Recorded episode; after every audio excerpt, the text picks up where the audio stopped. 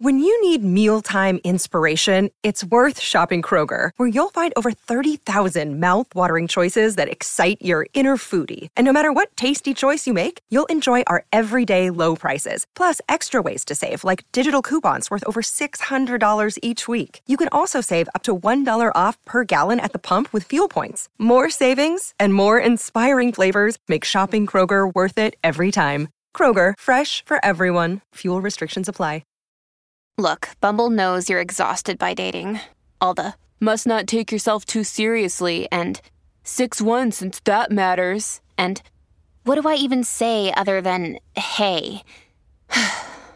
well, that's why they're introducing an all new Bumble with exciting features to make compatibility easier, starting the chat better, and dating safer. They've changed, so you don't have to. Download the new Bumble now.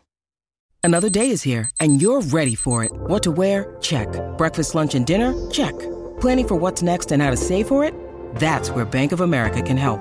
For your financial to-dos, Bank of America has experts ready to help get you closer to your goals. Get started at one of our local financial centers or 24-7 in our mobile banking app. Find a location near you at bankofamerica.com slash talk to us. What would you like the power to do? Mobile banking requires downloading the app and is only available for select devices. Message and data rates may apply. Bank of America and a member FDIC. Hola, esto es New Books Network en español. Hola, mi nombre es Abraham Trejo, anfitrión de este canal de New Books Network en español. En esta ocasión conversaremos con la doctora Catherine Vecina sobre su libro Diplomacia Migratoria, una historia transnacional del programa Bracero 1947-1952. Bienvenida, Catherine. Muchas gracias y muchas gracias por la invitación, Abraham. Es un placer estar aquí. Un gusto tenerte. Eh, Catherine Vecina es profesora investigadora del Centro de Investigación y Docencia Económicas y el libro del cual vamos a hablar hoy recibió el premio Genaro Estrada que otorga la Secretaría de, Relaciones Exteriores. En términos generales, el libro analiza la renegociación, la renegociación de los acuerdos de trabajo agrícola temporal entre Estados Unidos y México en el periodo de 1900 eh, ella analiza el periodo de 1947 a 1952 y en en, de manera más puntual el libro examina eh, los actores involucrados y las dinámicas económicas, políticas y demográficas a los niveles local, nacional e internacional para brindar una interpretación transnacional de los logros y límites de la gestión de este programa bilateral de trabajo temporal. Eh, Catherine, para empezar me gustaría que nos platicaras cómo fue que te interesaste por este tema, cómo escribiste este libro. Bueno, cómo me interesa en ese tema es un poco mm, de pura casualidad, diría yo. Este, pues yo era estudiante en la Universidad Laval en Quebec cuando empecé la investigación doctoral. Y eh, bueno, la Universidad Laval no es eh, no es especializada en estudios mexicanos, ¿no? Entonces hay relativamente pocos archivos eh, disponibles allá en Canadá sobre México. Y em, pues el momento de armar mi proyecto doctoral, entonces primero contemplé un poco los archivos que estaban disponibles y em, lo que me guió mucho, lo que me ayudó a, como a, conceptualizar, a, a, plantear este problema de investigación fue una investigación previa, mi investigación de maestría que hice en Yucatán. Parece como muy alejado del programa Bracero, pero es que durante mi, mi investigación de la, para la maestría eh, hice un estudio sobre histórico del turismo en Yucatán. Y lo que me di cuenta, una de las conclusiones a las cuales llegué es que el turismo se había desarrollado durante el periodo neoliberal, sobre todo como una manera, una alternativa para eh, ocupar a la, gente de Yucatán después de los fracasos de Cordemex, de toda la, industria de la en, en, Yucatán. Entonces el turismo había fungido como una alternativa, pero se había consolidado la migración de los yucatecos al final del siglo XX y en el XXI. Y aún así me parecía muy extraño porque Yucatán tenía este carácter muy distinto de lo demás de México, es decir, que era una migración más reciente. Y entonces me di cuenta que no conocía muy bien el momento de consolidación de esta migración histórica. ¿no? Es una migración, la migración de los mexicanos a Estados Unidos es considerada como histórica. Entonces empecé a preguntarme, pues, ¿cuándo se consolida? ¿Cuándo se masifica? ¿No? Entonces, en los, en, los primeros eh, libros que estaba leyendo sobre migración, pues salía, sobresalía el programa Bracero, esta época. Y lo que yo había aprendido en estos años de la maestría y, de la licenciatura era que los años del programa Bracero eran los años del milagro mexicano. Y entonces me parecía como una paradoja. Y por eso me metí a, como al estudio de esto y me daba cuenta que desde la Universidad Laval, desde Quebec, desde Canadá, podía yo tener acceso por lo menos a los archivos de Estados Unidos. Entonces, eso fue como la, manera de cómo me acerqué primero a este programa. Me convenía como estudiante poder ya empezar a, la, investigación desde Canadá y luego, pues obviamente, pues metí una solicitud de beca para poder hacer una estancia aquí en México para complementar, ¿no? Porque me parecía inadmisible hacer todo desde los archivos de Estados Unidos. Entonces venía aquí a México vine aquí a México y hice esta investigación en los archivos aquí en México. Pero tenía que empezar con algo. Así, y, realmente por eso te digo, es como casualidad, pero pues sí, uno tiene que hacer con lo que tiene a la mano. Entonces, así me interesé primero al programa y lo pude profundizar una vez aquí en México. Eh, quiero preguntarte a continuación, eh, en esta historia transnacional que escribes del programa Bracero, ¿cuáles fueron los principales retos? Eh, ya me platicaste un poco de las fuentes, pero metodológicamente, ¿cuáles fueron los otros retos a los que te enfrentaste y cómo los resolviste? Sí, pues de hecho el resultado de esta investigación creo que es, son los acomodos a todos esos retos, ¿no? Al final de cuentas, Em, hubo muchos retos. Eh, metodológicamente, em, creo que uno de los retos más importantes fue cómo acomodar tantos archivos. Y eso creo que es algo que los que trabajamos, eh, no solamente migración, pero historia transnacional, nos damos cuenta en algún momento que tenemos un montón de archivos y una diversidad increíble de archivos. Y cómo entonces pones eso en conexión en contacto, en relación, sin que sea repetitivo y sin que sea confuso. Eso creo que es uno de los retos de la historia transnacional.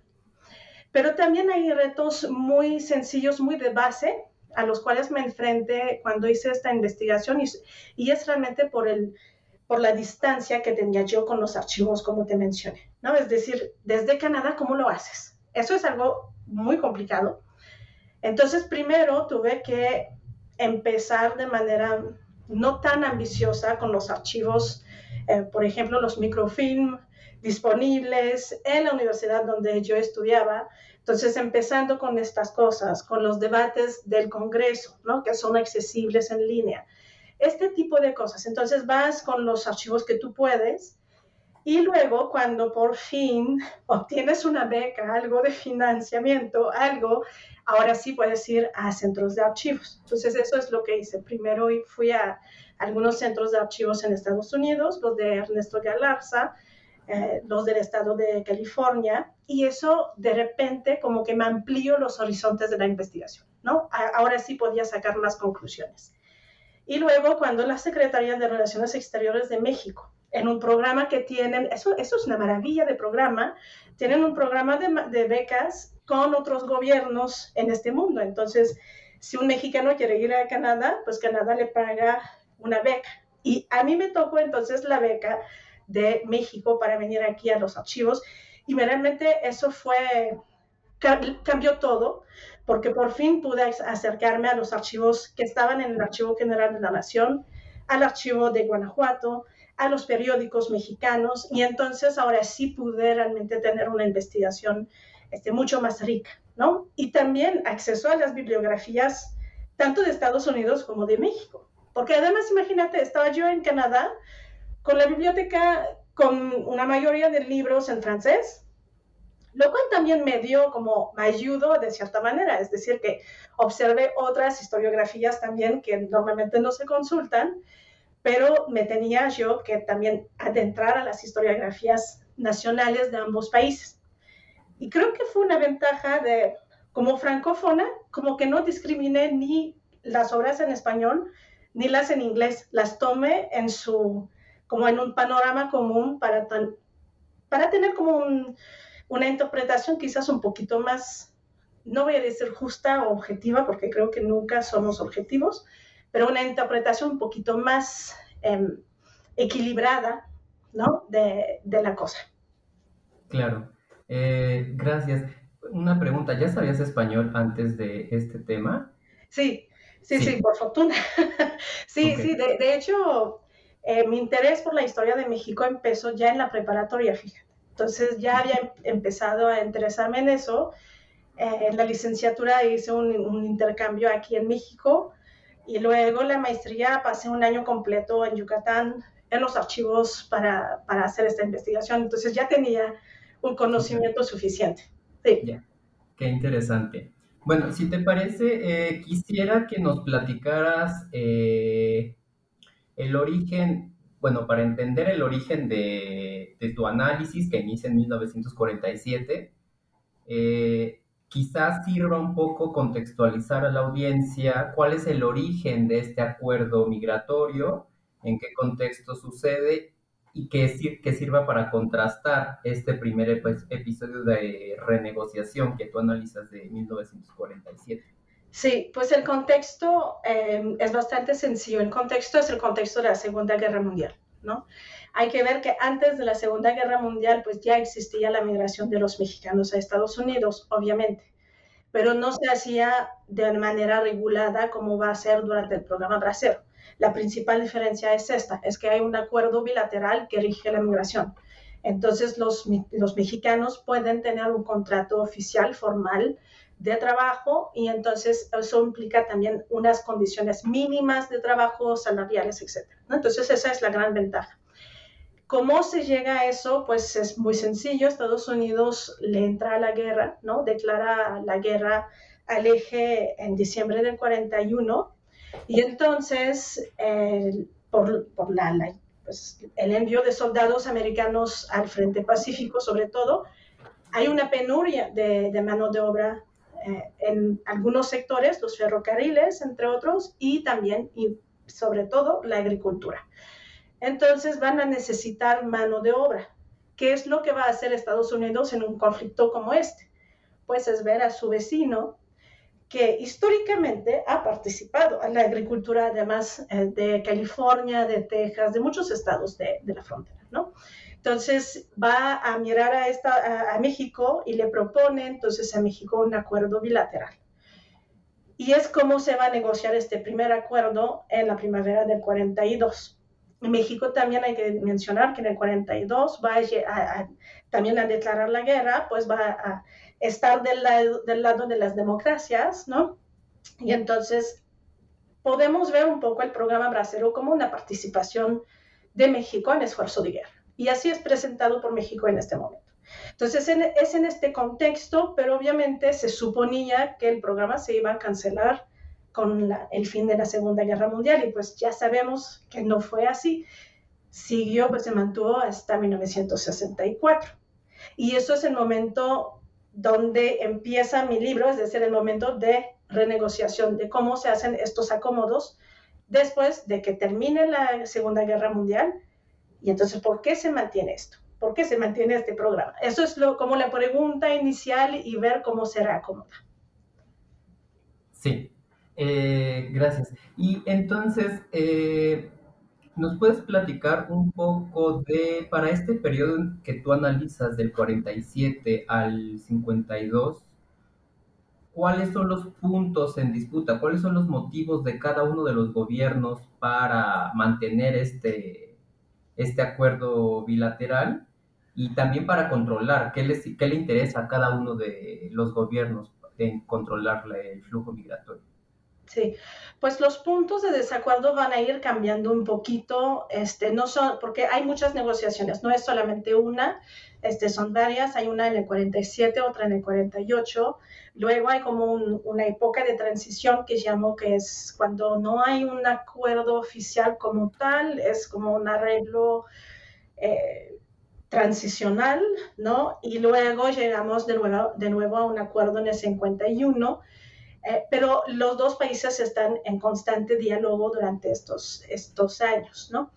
Eh, en el 47 va a haber un debate en el Congreso eh, estadounidense para ver si es necesario mantenerlo, ¿no?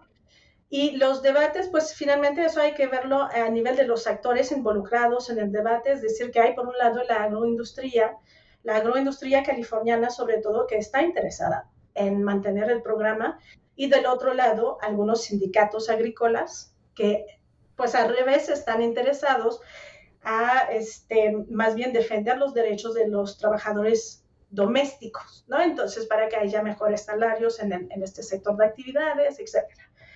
Y eh, en cuanto a los gobiernos como tal, los puntos de desacuerdo, em, pues hay la cuestión de Texas, eh, que se excluyó de los, de los acuerdos em, en algún momento antes del 47. ¿Por qué? Por los malos tratos eh, que recibían los mexicanos en este estado en particular.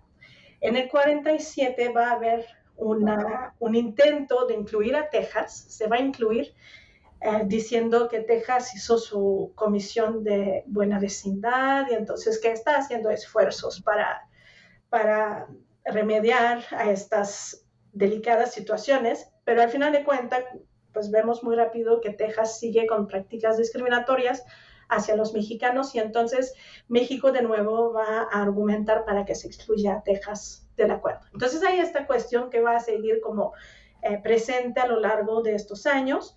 Otra cuestión es la cuestión de los centros de contratación, ¿dónde, dónde los colocamos?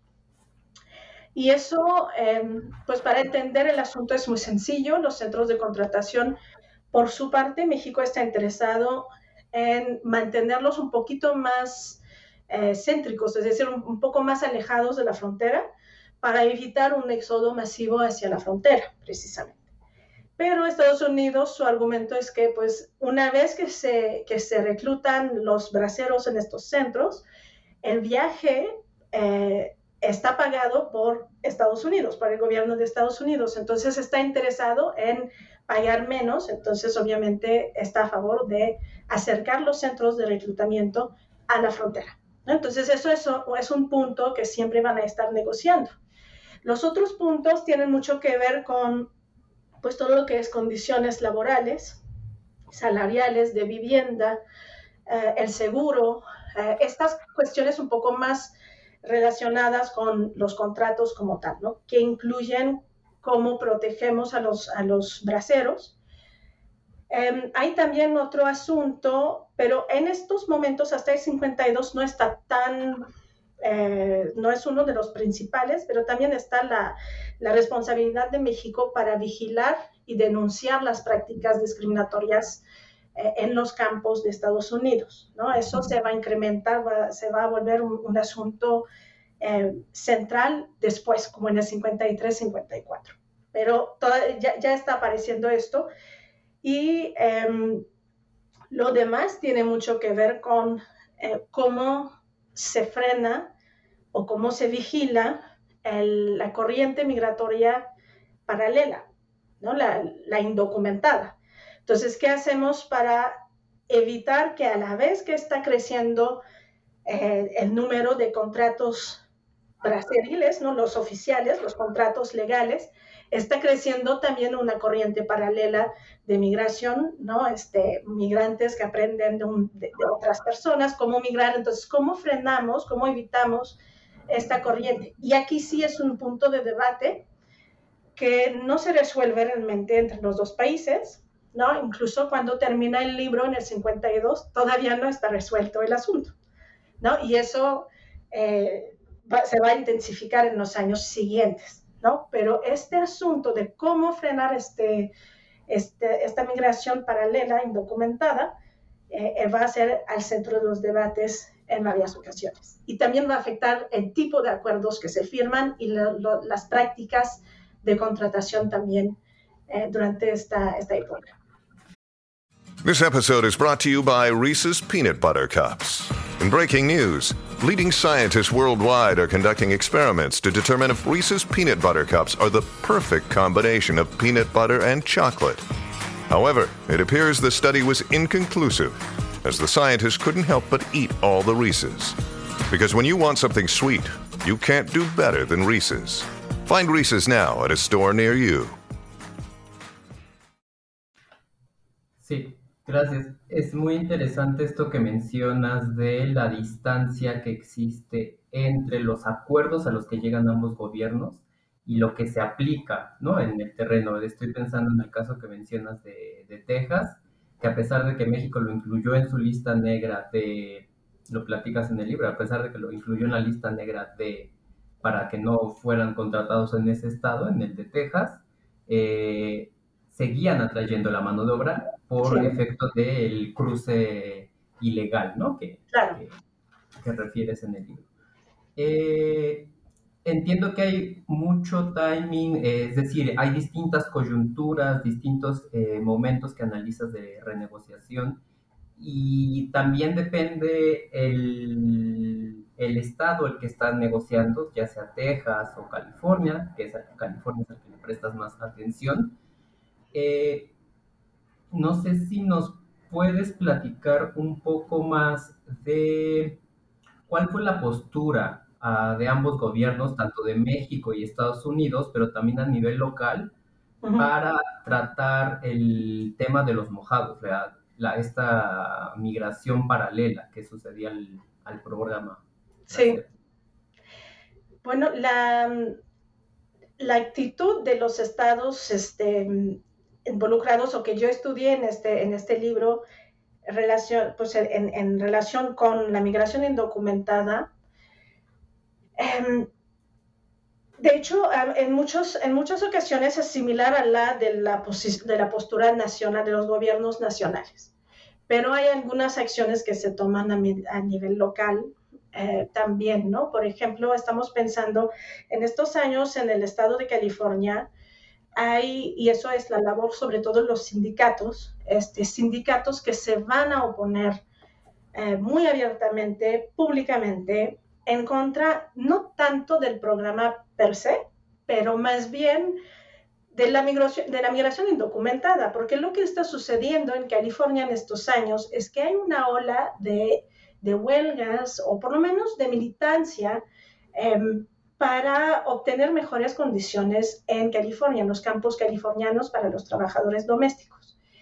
Y lo que están diciendo estos sindicatos es que no solamente que los braceros representan una cierta competencia desleal en este momento, pero por lo menos tienen contratos y, y si hay una huelga, por ejemplo, no pueden laborar, ¿no? Entonces, le, hay, hay, algunas reglas, hay un, algunas normas este, que, que establecidas en, en casos de huelgas, por ejemplo, pero lo que las, las, centrales sindicales están denunciando en California en estos momentos es el uso por parte de los granjeros, por parte de los agricultores, de mano de obra mexicana indocumentada. Y eso sí lo van a denunciar, incluso van a colgar carteles en, la pues en, el, en el consulado de México eh, en Los Ángeles, por ejemplo, eh, diciendo... Eh, y eso es una, una cita pues que de, de, del cartel dicen aquí se alquilan rompehuelgas no entonces hay como una denuncia de estos sindicatos para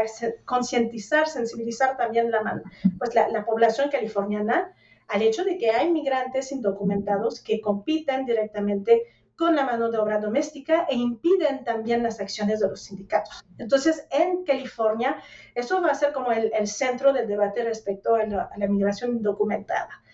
Y este debate no se va a terminar en el 52. De hecho, eso es algo que ahora estoy viendo este, con más atención, pero después se intensifica este debate de los indocumentados, ¿no? ¿Qué hacer con esta gente que compite y que impide a los trabajadores agrícolas domésticos sindicalizarse y luchar por sus derechos. Entonces, eso es uno de los problemas en California. Del lado mexicano, de hecho, se aprecia cierta acción, eh, no voy a decir solidaria, pero cierta acción coordinada eh, entre el gobierno federal y los de los estados, los gobiernos de los estados. Hay campañas, por ejemplo, no voy a decir de propaganda, pero son campañas de concientización, ¿no? Para evitar que migren los mexicanos a Estados Unidos. Entonces, en la, en la prensa vas a ver este, muchos eh, títulos que dicen, pues, migrar a Estados Unidos es peligroso eh, y, y, van a empezar a hablar en un tono muy negativo de la migración indocumentada, ¿no? Es una locura, eh, son criminales, etcétera. Incluso desde México se va a plantear esta migración indocumentada en estos términos en la prensa y eso es una estrategia de los gobiernos federales y, locales, estatales, para desincentivar eh, la migración indocumentada. Al mismo tiempo, se va a hacer campañas eh, más severas contra los coyotes, que conoces muy bien. Este, entonces, los coyotes este, van a ser em, van a aparecer también en la prensa y también van a ser este, arrestados de manera un poquito más sistemática, sobre todo cuando hay rondas de negociaciones entre los dos gobiernos, como manera de mostrar que México está haciendo algo para evitar los cruces ilegales. Entonces, eso es una de las cosas. Em, entonces, sí podemos ver que desde los estados y desde el gobierno federal hay una postura para intentar em, limitar esta corriente paralela, ¿no? De migración. Pero a pesar de todo, pues va a seguir esta corriente, obviamente, ¿no? Eso lo sabemos muy bien. Sí, me, me hiciste recordar esto que destacas eh, muy bien en tu libro de, y me parece muy interesante, de cómo en los momentos en que ambos gobiernos están en negociaciones hay este despliegue de, estoy pensando en el caso mexicano, como un arma de negociación de de, demostración de que están aplicando la ley, de que están al menos intentando controlar el flujo migratorio hacia, la frontera norte y el cruce. Y el cruce es súper interesante. Y lo otro que también me hiciste recordar con eh, la postura de los sindicatos es que, y lo mencionas en el libro, que en el caso mexicano están estos discursos nacionalistas, patrióticos de eh, los efectos negativos eh, del, de, que los braceros, de, de, que la mano de obra mexicana agrícola se vaya a Estados Unidos, cuando en realidad lo que demuestras es que no eh, solamente en Mexicali, si recuerdo bien, era de los lugares donde se corría ese riesgo de, no, no ver, de que no hubiera suficiente mano de obra para los mercados laborales, ¿no? Sí, hay toda una paradoja aquí en el discurso, es decir, em, este discurso que se plantea de que es nocivo eh, el éxodo de los trabajadores mexicanos a Estados Unidos, a la vez es difícil creerlo cuando ves los hechos muy concretos.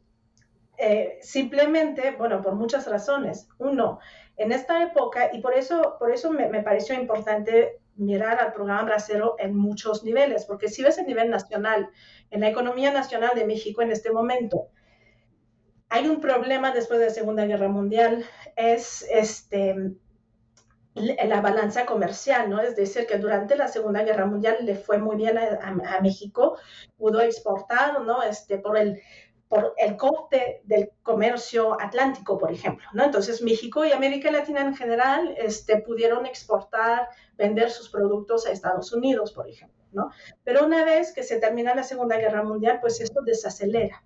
Entonces vemos una desaceleración de las exportaciones mexicanas a la vez que se reanudan también las importaciones. Entonces, estamos aquí presentes eh, eh, frente a un déficit de la balanza comercial y hay un renglón que aparece en, en, los informes del Banco de México que son los invisibles. Los invisibles son las divisas que México capta por, uno, el turismo y el segundo, la migración, las remesas. Y aquí sí se vuelven importantes las remesas. Entonces vemos que a nivel nacional, como macroeconómico, para México sí las remesas son importantes en este momento, un momento de transición económica para México, ¿no? Que se está modernizando, pero que está, eh, pues que, tiene este problema de inflación, por ejemplo, ¿no? E incluso durante el gobierno de Miguel Alemán se va a este, devaluar el peso, ¿no? Entonces, hay todo eso que tenemos que tener en cuenta, em, que tomar en cuenta al momento de estudiarlo. Es necesaria la migración, las remesas sí sirven a equilibrar la, la economía en este momento. Lo otro eh, que podemos ver es que en algunos estados, como el que estudié en particular en este libro, en Guanajuato, estamos muy lejos de tener una, una, una penuria de mano de obra en Guanajuato. Al contrario, hay mucha gente desempleada. Eh, la pobreza sigue siendo una, una realidad en, el campo de Guanajuato. Entonces, hay gente que, incluso en la industria, hay, hay algunas, algunos sectores industriales en, en, Guanajuato que no se benefician del milagro mexicano. Y entonces hay gente que sí quiere irse al norte. El discurso de que es malo ir a Estados Unidos, es, está mal para el país, efectivamente es cierto para los, los estados algodoneros del norte del país, donde está la agroindustria mexicana también en estos estados efectivamente le faltan brazos. Los salarios son mucho más bajos que en Estados Unidos y entonces sí estos estados sufren la competencia de la agroindustria californiana y estadounidense en general. Entonces aquí sí el discurso sirve a estos estados del norte, pero los estados que, que, que producen migrantes, si lo podemos decir así, los que están más al centro del país, pues no es cierto que sea tan nocivo. De, hecho, la figura de la válvula de escape más bien aplica para estos estados, ¿no? La válvula de escape que es para evitar la explosión social, ¿no? Finalmente, eso es. Sí, gracias. Antes de pasar a los casos de estudio, quería eh, recordar eh, una de las paradojas que me parece eh, casi increíble de, en estos... En, en las negociaciones entre los, ambos gobiernos federales es la regularización que hacen de los migrantes indocumentados, en particular el episodio que analizas de 1949. Y sobre esto quiero preguntarte, ¿por qué llega a ser útil para ambos gobiernos? ¿Por qué llegan a este acuerdo de, de alguna manera, formalizar, eh, incluso alentar la migración indocumentada? Sí, pues esta, esta regularización de los migrantes indocumentados, em, de hecho, la primera vez que aparece en estas negociaciones es en el 47, a petición de México. ¿no? Podríamos pensar que es una maniobra un poco, eh, pues no muy sutil de Estados Unidos para tener acceso muy fácilmente a la mano de obra mexicana, pero no es tan así, es una petición del gobierno de México al principio. ¿Por qué el gobierno de México solicita eso? ¿no? Y, cuando estamos hablando de regularización, para la gente que quizás no lo, no lo sabe, estamos hablando de eh, los migrantes indocumentados que la patrulla fronteriza arresta en Estados Unidos. Lo que hacen eh, los oficiales entonces es eh, devolverlos a México y una vez devueltos en México, luego les permiten entrar entonces los regularizan eh, de esa forma, ¿no? Entonces los devuelven del otro lado y los pasan legalmente eh, eh, a Estados Unidos. Entonces es, eso que estamos comentando ahora. Pero entonces, ¿por qué México solicita eso? Pues es para... Estamos todavía en esta lógica de frenar la migración paralela, evitar que crezca esta migración paralela. Y entonces, y, hay que ver que en estos años, ya a partir del 47, del 48, hay muchos candidatos abraceros que se agrupan en las, en las ciudades fronterizas esperando con la, con la esperanza de cruzar del otro lado. Y lo que quiere evitar México es que eso siga eh, consolidándose, este fenómeno. Y para hacer eso, en el 40, pues lo que hay que ver es que en el 48 se suspende el, el acuerdo brasilí. ¿no? Este, hubo una, una, disputa diplomática importante en octubre de 48, México cancela el acuerdo y entonces pasamos a un régimen sin acuerdo brasilí durante los siguientes meses. Y México en estos meses insiste en que ya no se puede em, permitir que estos migrantes lleguen tan fácilmente a la frontera. Entonces, ¿qué hacen? En vez de abrir nuevas contrataciones, ¿no? Esa es la idea. En vez de hacer una convocatoria nacional en México para nuevos migrantes, para nuevos braceros, lo cual significaría también que muchos que no tienen los papeles o que no tienen los, los documentos, las cartas de recomendación y etcétera, para poder realmente obtener un contrato, aún así van a ir a los centros de contratación, que hay que mencionarlo, más avanza el tiempo, más al norte se encuentran esos, esos centros de, de contratación. Entonces, para evitar que todos vayan a estos centros de contratación con la esperanza de tener un contrato Brasil durante esta nueva convocatoria y que no tengan el contrato y deciden igual de cruzar pues, de manera indocumentada, lo que el gobierno mexicano intenta hacer es evitar nuevas convocatorias. Y entonces van a hacer de la regularización de los indocumentados en Estados Unidos la principal forma de contratación durante los años 49 y 50. Eso es la lógica del gobierno mexicano. Es evitar que vuelva a crecer la demanda de contratos brasileños. Entonces, usar los que ya se encuentran allá en vez de movilizar de nuevo a la población de los estados hacia el norte. Eso es la idea. Resulta contraproducente completamente, pero es la idea que tenía el gobierno mexicano de evitar que, siga creciendo esta corriente paralela. ¿Nos puedes platicar un poco más de tus dos casos de estudio a nivel estatal, local, que son Guanajuato y California? ¿Qué te llevaron? Eh, ¿Nos puedes contar qué te llevó a escogerlos como casos de estudio? Hey, it's Ryan Reynolds, and I'm here with Keith, co star of my upcoming film, If, only in theaters, May 17th. Do you want to tell people the big news? All right, I'll do. Sign up now and you'll get unlimited for $15 a month in six months of Paramount Plus Essential Plan on us. Mintmobile.com slash switch. Upfront payment of $45 equivalent to $15 per month. Unlimited over 40 gigabytes per month. Face lower speeds. Videos at 480p. Active Mint customers by 531.24 get six months of Paramount Plus Essential Plan. Auto renews after six months. Offer ends May 31st, 2024. Separate Paramount Plus registration required. Terms and conditions apply if rated PG.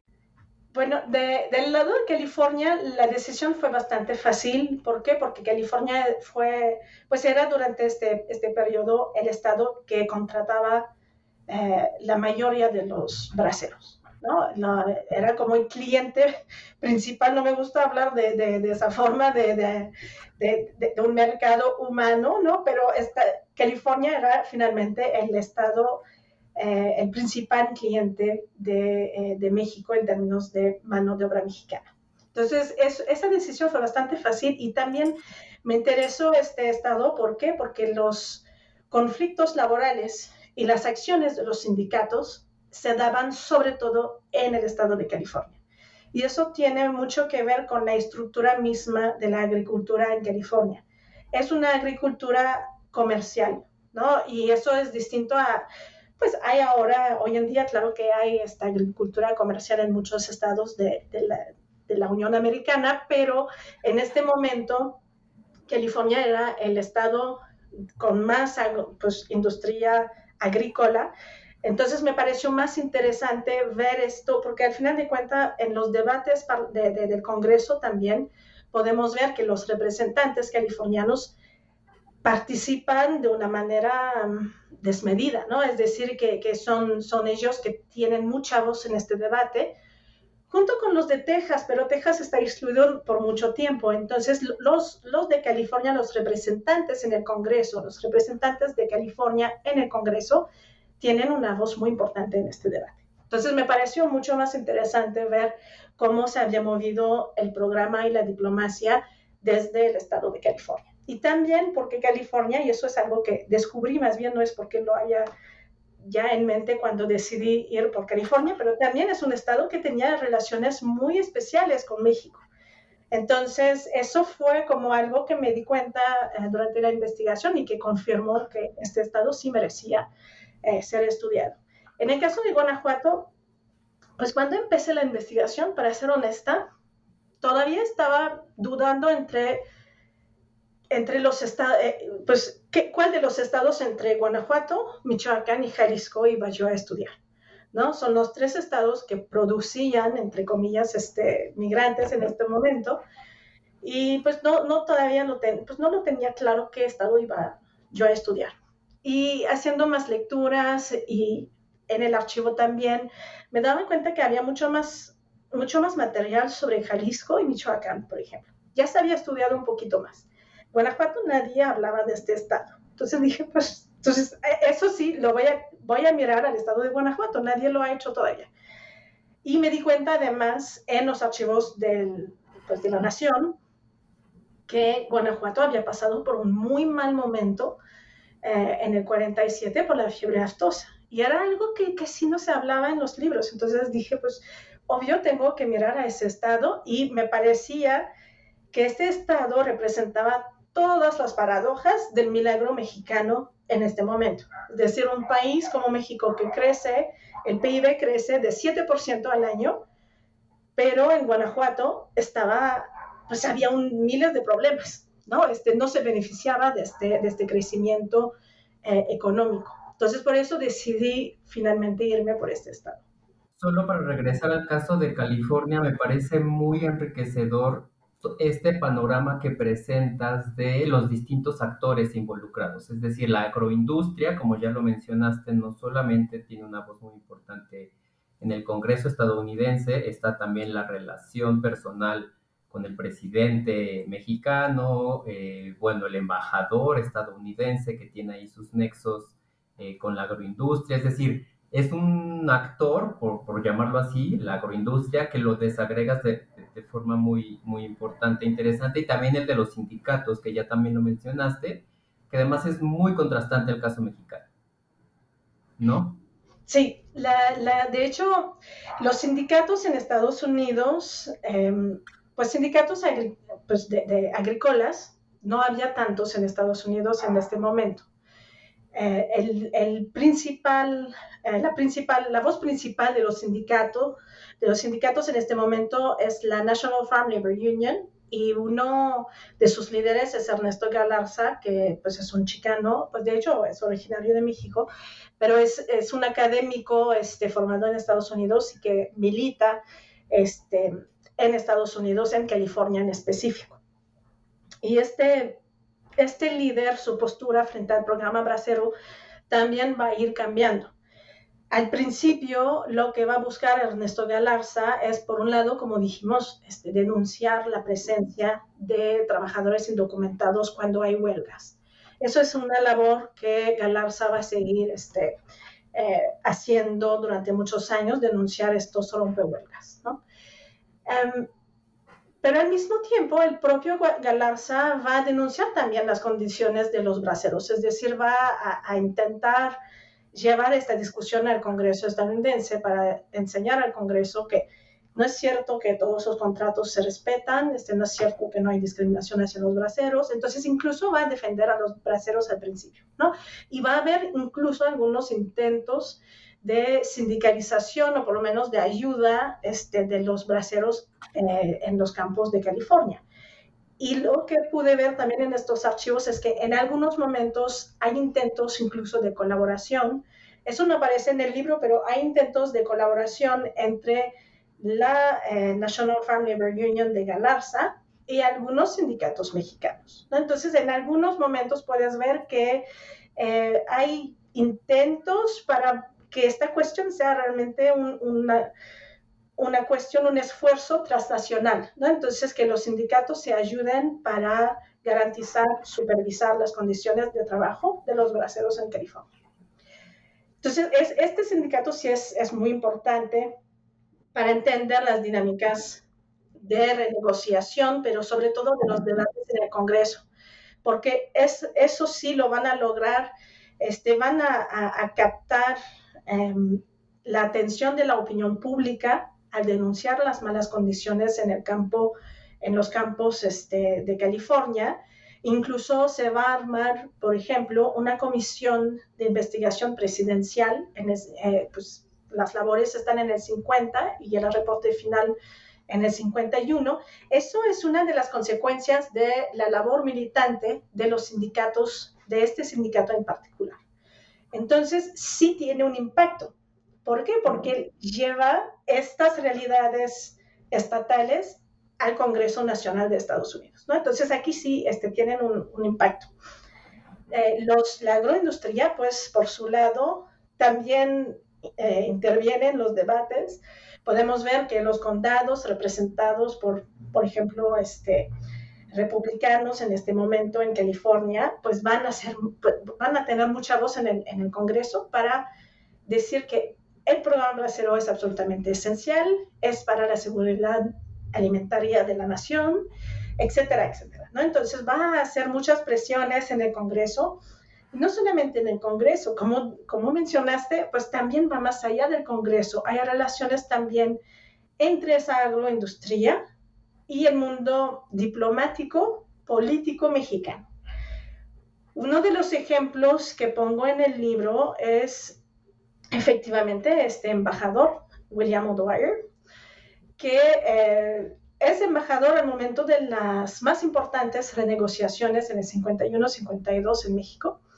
Y este, este hombre, pues su hermano es un agroindustrial de California, Frank O'Dwyer, que está metido en un escándalo de contratación de más de 500 eh, trabajadores mexicanos indocumentados en sus propiedades. Es uno de los más, pues de los delincuentes más importantes en este aspecto en California. Entonces, y el propio hermano de este señor, pues es el embajador. Y se lleva muy, muy bien en los círculos políticos de, de México. De, de, hecho, hay toda una campaña de, de seducción, podríamos decir, ¿no? Este, de, entre este embajador y el gobierno alemanista, ¿no? Entonces hay, aquí sí vemos que eh, esta agroindustria logra em, proyectar su voz hasta en México, ¿no? Eso es una, me resulta muy claro. Incluso hay algunos, algunas negociaciones a veces que se pueden observar en los archivos entre empresas como Sunkist y el propio gobierno, eh, bueno, no solamente el gobierno, pero el propio presidente Miguel Alemán o gente en su gobierno como el, el, ¿cómo se llama? El coronel Serrano, que era el líder del Senado en México en este momento. Entonces, hay todo ese tipo, todo ese tipo de negociaciones eh, informales, obviamente, que también se pueden apreciar y eso da este, incluso resultados distintos en California que en el resto del país. Eh, mencioné que en el 49 y en el 50 no hay un acuerdo oficial. Eh, la, migración de los braceros es, eso es el momento en, la cual, eh, en el cual es menos regulada. ¿no? Este, no tenemos un acuerdo oficial como tal, pero California en el 49 va, va a beneficiarse de un acuerdo como informal. México va a autorizar la contratación de braceros incluso antes de que se negociara oficialmente un nuevo contrato entre México y Estados Unidos. Entonces sí que estas relaciones a veces tienen un impacto muy fuerte. Y quizá me gustaría rescatar eh, el caso de Guanajuato para eh, destacar la importancia de en tu investigación de estos distintos niveles de, análisis. Ahora que lo releía, estaba viendo eh, le estaba prestando atención a si podemos dar un perfil de quiénes son los mojados a partir, de eh, los mojados, el bracero indocumentado a partir de las de todo este panorama complejo que, que, nos presentas del, del, estado de Guanajuato y las, eh, las paradojas y contradicciones que tiene el desarrollo en este estado en particular. Hablabas de la fiebre aftosa, también la, la política de modernización afectó eh, las industrias del zapato y, bueno, agrícola, ni se diga, en el estado, que a final de cuentas expulsa o manda hacia el norte a perfiles muy disímiles de, de braceros, ¿no? Sí. Eh, Absolutamente, porque lo que se puede apreciar en los archivos de Guanajuato y de, la, y de la, los presidentes mexicanos es una multitud de solicitudes para irse de braceros que no solamente provienen de los de los trabajadores eh, agrícolas, ¿no? Este, no estamos solamente hablando de estos peones o jornaleros, ¿no? Este, agrícolas que uno puede pensar, ¿no? Cuando hablamos de un bracero es como el perfil que tenemos en mente. En, en Guanajuato lo que se ve es que hay muchos, este, incluso obreros, obreros de la, de la industria zapatera, o Cortiduria en Guanajuato, que también participan a estas cartas de, por favor, señor presidente, quiero un contrato para irme de braceros, etcétera. No, este, lo que está pasando en el estado de Guanajuato, pues son, son problemas a mucho, en muchos niveles, ¿no? Tenemos problemas de carácter económico que sí representan como todas esas paradojas del milagro mexicano. Una industria zapatera que está en, pues que experimenta muchos problemas, empezando con la energía eléctrica que no es estable, que no es eh, de buena calidad en León. Sí, de Guanajuato, pues al final de cuentas, los braceros o la gente que hace solicitudes, por ejemplo, al presidente o a los gobernadores, son muy diversos. No, no estamos hablando solamente del jornalero agrícola que no tiene trabajo, va mucho más allá de esto. ¿no? Eh, Guanajuato realmente es el reflejo de los fracasos quizás del milagro mexicano. ¿no? podemos tomar a este estado como un, ejemplo de esto. Tenemos, por ejemplo, la industria zapatera, que no se beneficia de las políticas del milagro mexicano, de esta modernización económica y del modelo proteccionista. Tenemos a, una industria zapatera afectada por los malos servicios de electricidad en la ciudad de León. Eso es algo que va a ser pues, persistente. Este, no se resuelve el asunto hasta pues, los años casi 70. Pero también estamos viendo, por ejemplo, en la industria zapatera y cortiduría, que hay también restricciones a la importación de materias primas. Y en este, y en este aspecto, eh, Guanajuato no se va a beneficiar. ¿Por qué? Porque además hay que recordar la fiebre aftosa, hubo un sacrificio, un sacrificio de ganado importante y además las pieles nacionales no estaban de la misma calidad que las pieles importadas de Estados Unidos y de otros países. Entonces, todo eso participa a que la industria zapatera no tenga mucho éxito en Guanajuato durante estos años, ¿no? Este, viven muchas dificultades y entonces hay obreros de estas industrias que solicitan irse eh, a Estados Unidos. Estamos viendo también la industria minera que está decreciendo. Pues ya lleva décadas de, de, dificultades en Guanajuato, la, pues la, minería, sobre todo la plata, ¿no? En Guanajuato. Y entonces no, no está muy bien esta industria en estos momentos y las políticas nacionales de límites a la exportación de la plata también dificultan la, la cosa. Y hay algunas... Em, políticas nacionales para la reforestación y la protección de los bosques, que es, pues es muy noble, pero al mismo tiempo para la explotación minera en Guanajuato representa un problema. ¿Por qué? Porque se, pues, hace falta estos eh, polines enormes para sostener las galerías, ¿no? Entonces, todo eso son, son problemas relacionados este, con distintas industrias que afectan la, economía. Entonces, mineros, zapateros, este, van a también mandar solicitudes para irse a Estados Unidos. Y también muchos ejidatarios que se supone que no pueden migrar eh, legalmente a Estados Unidos, pero que experimentan problemas eh, por la fiebre aftosa que les quitó el ganado, que era la, fuerza de tracción para muchos, ¿no? Este, para para este, trabajar el campo, y también por eh, pues problemas eh, climáticos, ¿no? Este, sequías importantes, en otros momentos eh, inundaciones importantes. Entonces, todos esos van a solicitar irse de braceros. Entonces, hay efectivamente un panorama bastante distinto, bastante diverso.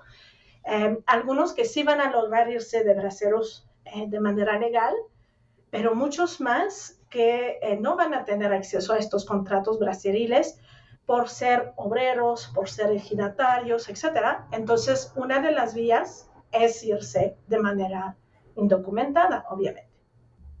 Eh, leyendo tu libro, eh, me quedo con la impresión de que cada ronda de negociaciones, cada uno de los gobiernos llega como, con sus cartas de negociación que se van, eh, digamos, adaptando por, en ocasiones por eventos contingentes. estoy pensando sobre todo eh, en el lado mexicano la conglomeración de personas en ciudades fronterizas, que era un, un, efecto de presión para el gobierno mexicano que no le ayudaba en las, eh, las negociaciones, o incluso la guerra de Corea, que también eh, juega hasta cierto punto un papel importante para las, para las negociaciones.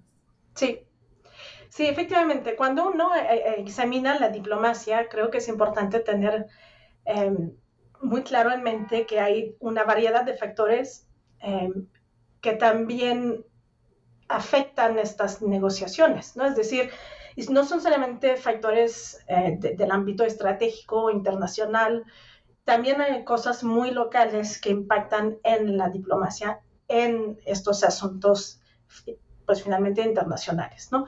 Eh, en el caso eh, de, del programa Bracero, efectivamente impacta mucho lo que mencionas de, las aglomeraciones de gente en las ciudades fronterizas.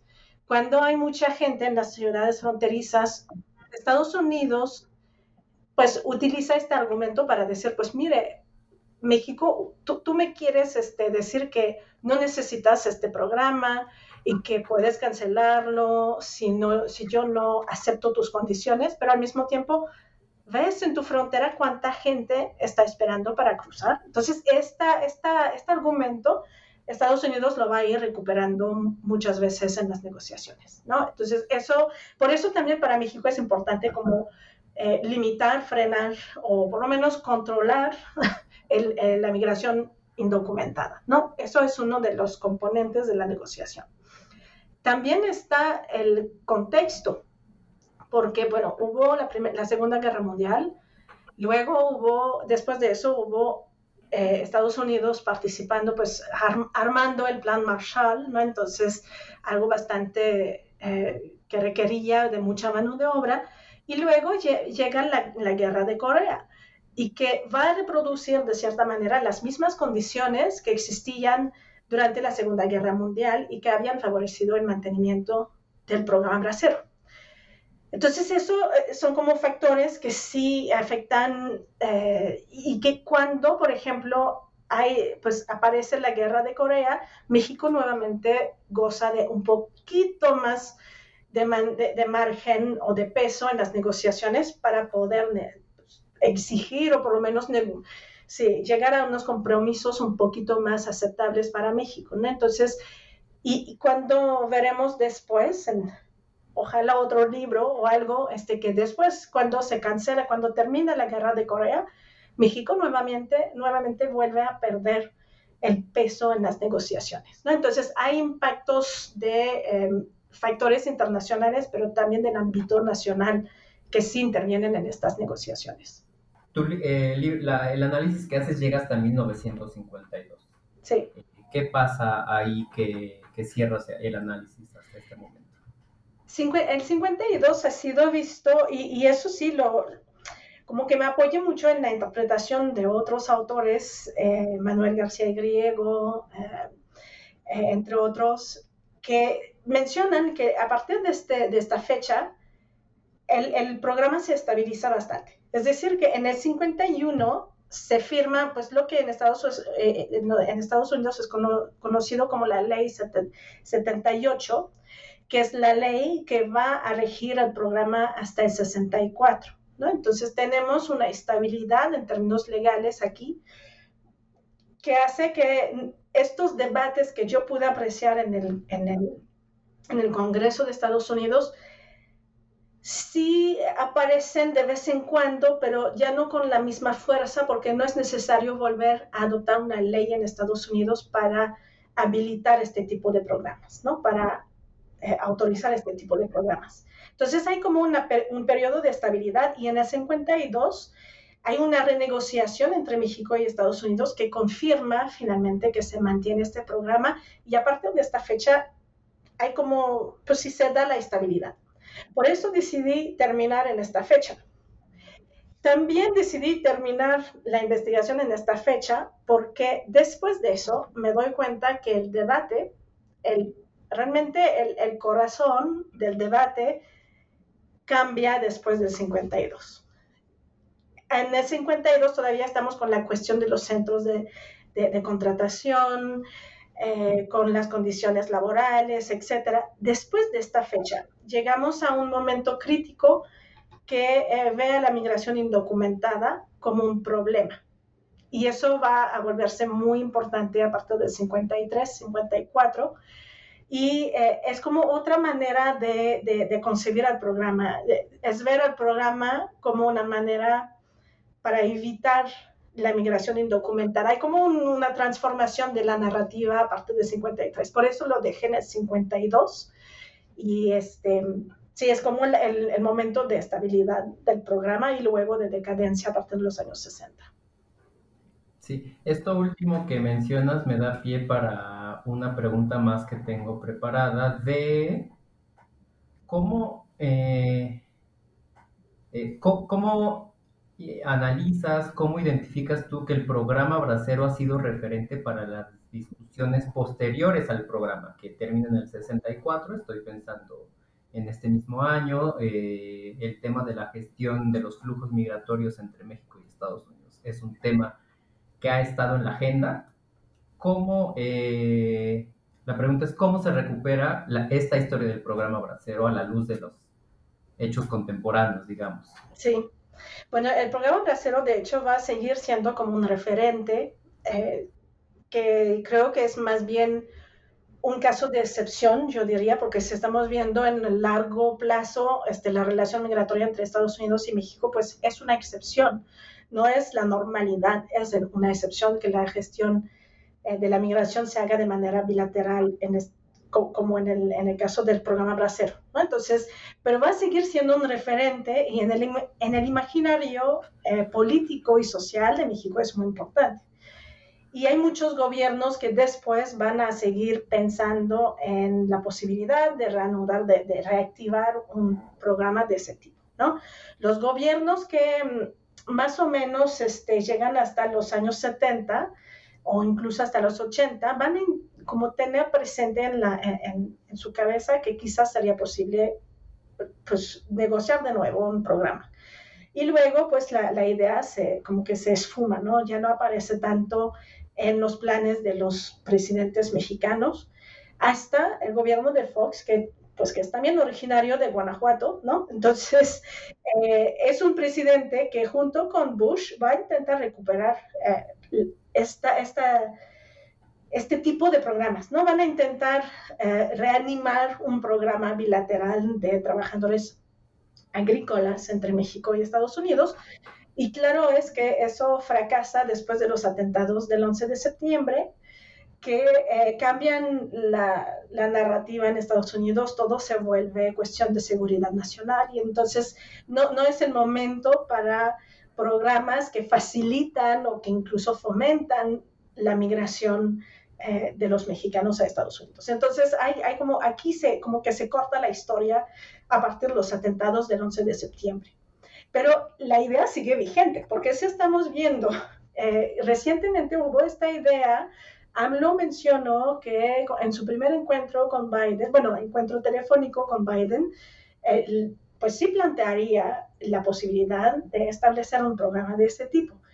No creo que va a fructificar, pero eh, pues las condiciones son adversas, creo, eh, ahora mismo para que se, pueda establecer una iniciativa como esta, pero vemos que no se ha perdido la idea del programa Bracero. Y creo que el legado, quizás el más importante que podemos ver del programa Bracero, es a través del PETAT, del Programa de Trabajadores Agrícolas Temporales entre México y Canadá.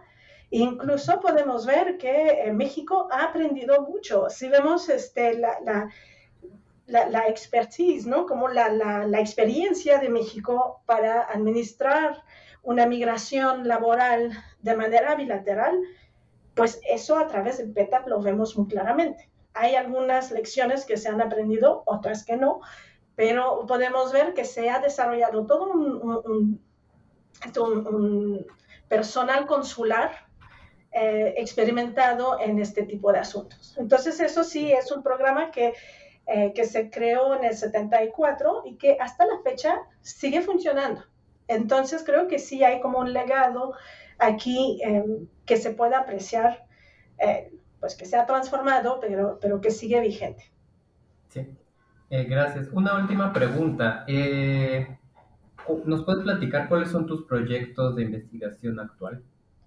Sí, claro, pues de hecho estoy retomando, pues, estoy como siguiendo la misma línea, pero eh, ahora lo que estoy observando es esta cuestión de la migración indocumentada que acompañó los años estables del programa Bracero. Entonces, lo que estoy viendo precisamente es el conflicto que hubo entre Estados Unidos y México en el 54 bueno, 53, 54, y que casi terminó con el programa bracero. ¿no? Hubo un momento de conflicto muy intenso aquí y, y que tenía mucho que ver con este control de la migración indocumentada, que había alcanzado números este, eh, bastante impresionantes, ¿no? El millón de deportaciones en el 54, que obvio, algunas de estas deportaciones fueron muchas veces los mismos que intentaron cruzar la frontera más de una vez, pero aún así, pues es un, es un incremento este, importante de la migración indocumentada y en los años que siguen vemos que México intenta mantener eh, más bajo este, este flujo migratorio. Entonces, lo que me interesa ahora es ver cómo sí desde Estados Unidos se ha controlado, eh, cuáles fueron las iniciativas para controlar la migración indocumentada, pero también desde México. ¿Qué es lo que se proponía aquí en México para, o sea, ayudar a Estados Unidos a deportar a veces, repatriar más bien, diríamos, pero también ver cómo, eh, pues cuáles eran las alternativas de desarrollo que proponía México, eh, cómo se, se instrumentalizaban estas campañas para desincentivar la migración. ¿No? Y todo eso, entonces ver un poquito qué es lo que hacía México, porque a veces tenemos una idea de que México pues finalmente le convenía y no hacía nada para retener a sus ciudadanos. Pero a la vez, pues creo que hay, hay algunos matices que aportar. Muy bien. Eh, muy interesante. Eh, estaremos pendientes de, esta investigación. Eh, bueno, Catherine, muchas gracias. Un gusto haber platicado hoy. Igualmente, muchas gracias, Abraham. Gracias por escuchar New Books Network en español.